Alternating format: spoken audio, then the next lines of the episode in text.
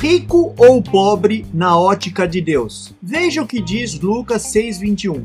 Bem-aventurado vocês que agora têm fome, pois serão satisfeitos. Bem-aventurado vocês que agora choram, pois haverão de rir. Em contraposição, Lucas 6:25 diz: Ai de vocês que agora têm fartura, porque passarão fome.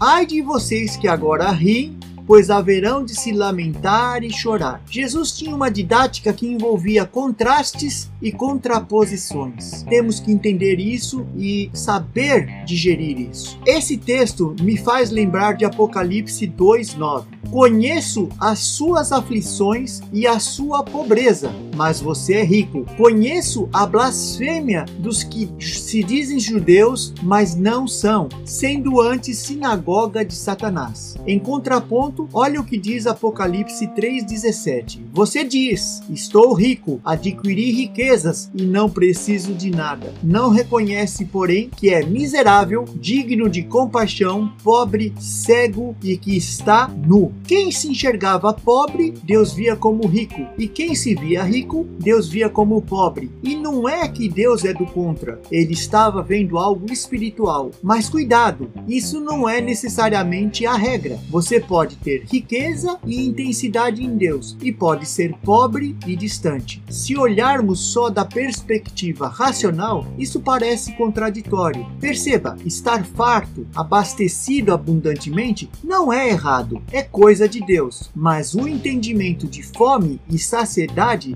tem que ser ampliado para a esfera espiritual sem ignorar o natural. Na multiplicação dos pães, Jesus se compadece da multidão faminta. Veja, este povo estava com tanta fome e sede de Deus que ficou por dias com Jesus, ignorando a fome natural. É esse tipo de fome espiritual que Jesus supre fartamente, o espiritual, mas o natural. O contrário, aqueles que se sentem supridos em sua alma, em seus desejos naturais, Jesus os adverte. Que você entenda o que estou falando. Quando estou de barriga cheia, não consigo comer, nem que seja uma picanha ou a sua comida predileta. Lembra que Deuteronômio 8:10 falava de comer até estar satisfeito e louvar o Senhor? Pois veja o que o texto diz logo a seguir: Tenham o cuidado de não se esquecer do Senhor, do seu Deus, deixando de obedecer aos seus mandamentos, às suas ordenanças e aos seus decretos que hoje lhes ordeno. Não aconteça que, depois de terem comido até ficarem satisfeitos, de terem construído boas casas e nelas